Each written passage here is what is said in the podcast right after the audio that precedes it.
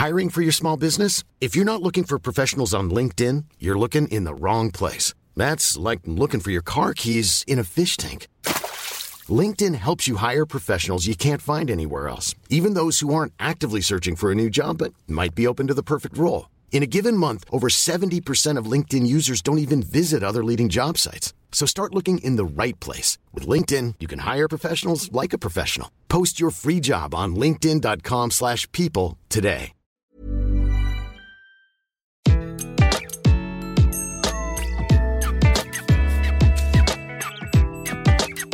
Bonjour, je suis Gaël Châtelain, bienvenue sur mon podcast Happy Work, le podcast qui va vous parler de bien-être au travail et surtout de la manière dont vous allez pouvoir l'améliorer chaque jour. Cette semaine, j'ai décidé de vous parler de motivation. Une étude Gallup a étudié l'engagement des salariés dans le monde. La part d'engagement des actifs, ce sont les salariés enthousiasmés par leur emploi et leur entreprise, autrement dit, celles et ceux qui sont hyper motivés. Eh bien nous, les Français, nous sommes parmi les derniers au monde. Et oui, seulement 6% d'entre nous sommes engagés en chute de 9 points par rapport à 2017. 74% ne sont pas engagés et 20% se déclarent carrément totalement désengagés. Pour comprendre les leviers pour changer cela, il peut être intéressant de regarder une étude que le Cercle de la motivation a faite, qui a montré que les deux principaux facteurs de démotivation en France sont en premier, pour 27%, la gouvernance et la stratégie de l'entreprise, et en second, pour 24%, mon management direct. Et oui, le management a comme mission, entre autres, de motiver. Cela peut sembler ridicule de le rappeler, mais parfois les choses les plus simples, nous avons tendance à les oublier. Ah, la motivation, vaste sujet que celui-ci. Tout manager se pose cette question quotidiennement. Suis-je motivant pour mes troupes? De plus, notre propre hiérarchie nous met une certaine pression pour obtenir le meilleur de son équipe. Être manager, c'est être capable de gérer au mieux un ensemble de personnes, mais comment faire? Existe-t-il une recette miracle? Pour avoir été manager pendant une vingtaine d'années, je peux l'affirmer, non, il n'existe pas de recette miracle. Chaque équipe est différente du fait des individus qui la composent et de son historique propre. Cependant, s'il est nécessaire de savoir s'adapter, il y a des points communs que tout manager devrait appliquer quelle que soit son équipe. En résumé, voilà les 10 points qui ne sont pas une recette miracle, mais un bon point de départ pour qu'une équipe soit motivée. Le point numéro 1, savoir donner du sens. Imaginez le général d'une armée qui envoie ses troupes se battre, voire perdre leur vie, ce qui est une possibilité, sans que celle-ci ne sache vraiment pourquoi. Le seul ordre du général, c'est allez vous battre. Agir ainsi, c'est privilégier la désertion. Si je suis soldat, je suis prêt à mourir pour mon pays, pour une cause, pour quelque chose de plus grand que moi, mais pour une raison que j'estimerai valable. À défaut, j'entrerai en résistance. En entreprise, il en va exactement de même. Aucun collaborateur, aucune collaboratrice ne sera impliqué de façon optimale si sa hiérarchie ne lui explique pas en quoi son travail est fondamental dans le cadre de la stratégie globale. L'exemple le plus joli que j'ai entendu récemment, c'est le balayeur, enfin l'homme de ménage de SpaceX. Vous savez, l'entreprise d'Elon Musk qui veut nous envoyer sur Mars. Quand un journaliste lui demande quel est le sens de votre travail, cet homme de ménage répond Moi, je participe à la conquête spatiale. Et oui, son patron lui avait expliqué que si les bureaux étaient propres, qu'ils sentaient bon, les ingénieurs allaient travailler plus vite parce qu'ils se sentiraient mieux, et donc cet homme de ménage participe à la conquête spatiale. C'est ça, donner du sens. Le deuxième point, c'est savoir informer. Je suis frappé quand je rencontre des managers qui m'expliquent ne pas faire de réunions hebdomadaires avec leur équipe. Envoyer un mail, ce n'est pas informer. Pour qu'une équipe soit impliquée, elle ne doit pas avoir le sentiment d'être exclue de l'entreprise et de ses décisions. Alors, il ne s'agit pas de faire une réunion de deux heures chaque semaine, mais une demi-heure, c'est largement suffisant pour faire redescendre l'information et surtout partager avec les équipes. Le troisième point, c'est de savoir relativiser. Le manager, c'est le pilier d'une équipe. Il doit solidifier celle-ci, pas la fragiliser. Ce rôle est fondamental en cas de tempête pour que l'équipe n'entre pas en mode panique. Je ne sais pas vous, mais quand je prends l'avion et qu'il y a de fortes turbulences, je préfère nettement avoir un pilote qui fait sereinement une annonce et explique que tout va bien se passer, qu'il maîtrise la situation, plutôt qu'il se saisisse du micro et dise On va tous mourir Cela, c'est une situation profondément anxiogène et démotivante. Le quatrième point, c'est de savoir protéger. La pression qu'un manager reçoit parfois de sa propre hiérarchie, il ne doit pas la transférer à son équipe. C'est ce que l'on appelle l'effet parapluie. Le courage managérial, c'est être capable de mobiliser ses troupes sans partager son stress, voire ses angoisses. Le cinquième point, c'est de savoir assumer.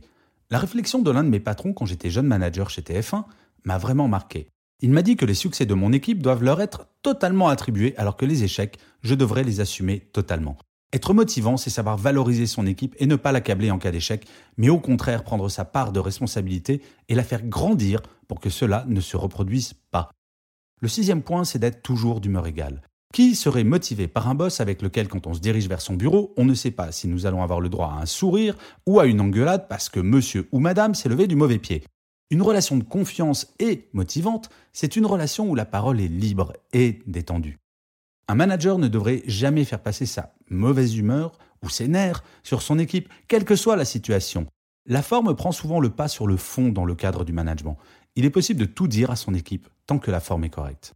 Le septième point, c'est d'être reconnaissant. On ne va pas se mentir, le succès d'un manager est attribuable à 100% au travail de son équipe. Certes, c'est elle ou lui qui pilote, qui imagine des stratégies, mais le travail opérationnel est fait par elle.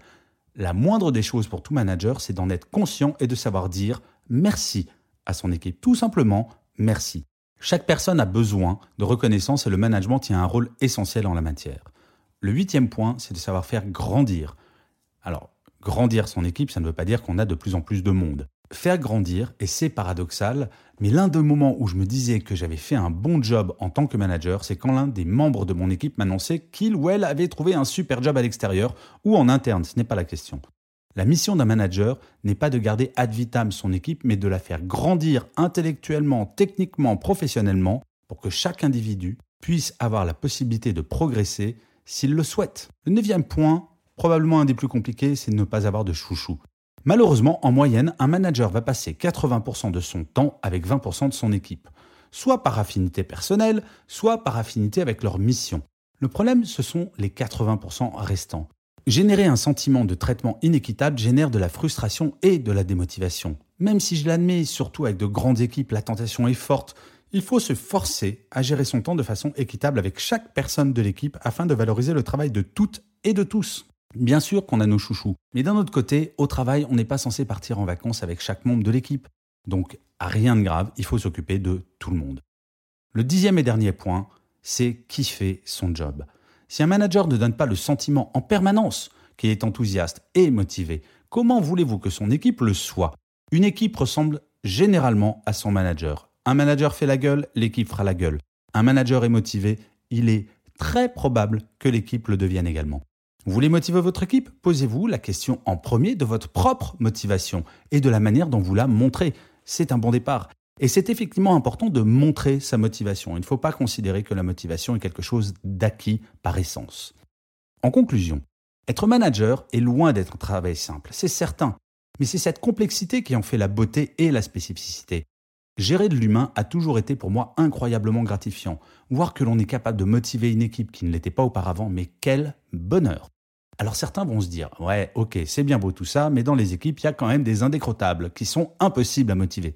Peut-être, mais si vous êtes confronté à ce cas, posez-vous la question de savoir si la personne est à sa place, ou s'il ne faudrait pas qu'elle change de métier, tout simplement, ou alors qu'il faudrait peut-être la former. J'ai été manager pendant plus de 20 ans, et croyez-moi, je ne regrette pas une seule seconde passée aux côtés de mes équipes. Lorsque l'on commence à réaliser l'impact que nous pouvons avoir sur nos équipes, cela devient une véritable drogue. Je vous remercie mille fois d'avoir écouté cet épisode de Happy Work. N'hésitez pas à le partager, à le commenter, à le liker. Je vous dis à la semaine prochaine et d'ici là, prenez soin de vous. Imagine the softest sheets you've ever felt. Now imagine them getting even softer over time. That's what you'll feel with Bowl and Branch's organic cotton sheets. In a recent customer survey, 96% replied that Bowl and Branch sheets get softer with every wash. Start getting your best night's sleep in these sheets that get softer and softer for years to come. Try their sheets with a 30-night guarantee. Plus, get 15% off your first order at bowlandbranch.com. Code BUTTERY. Exclusions apply. See site for details.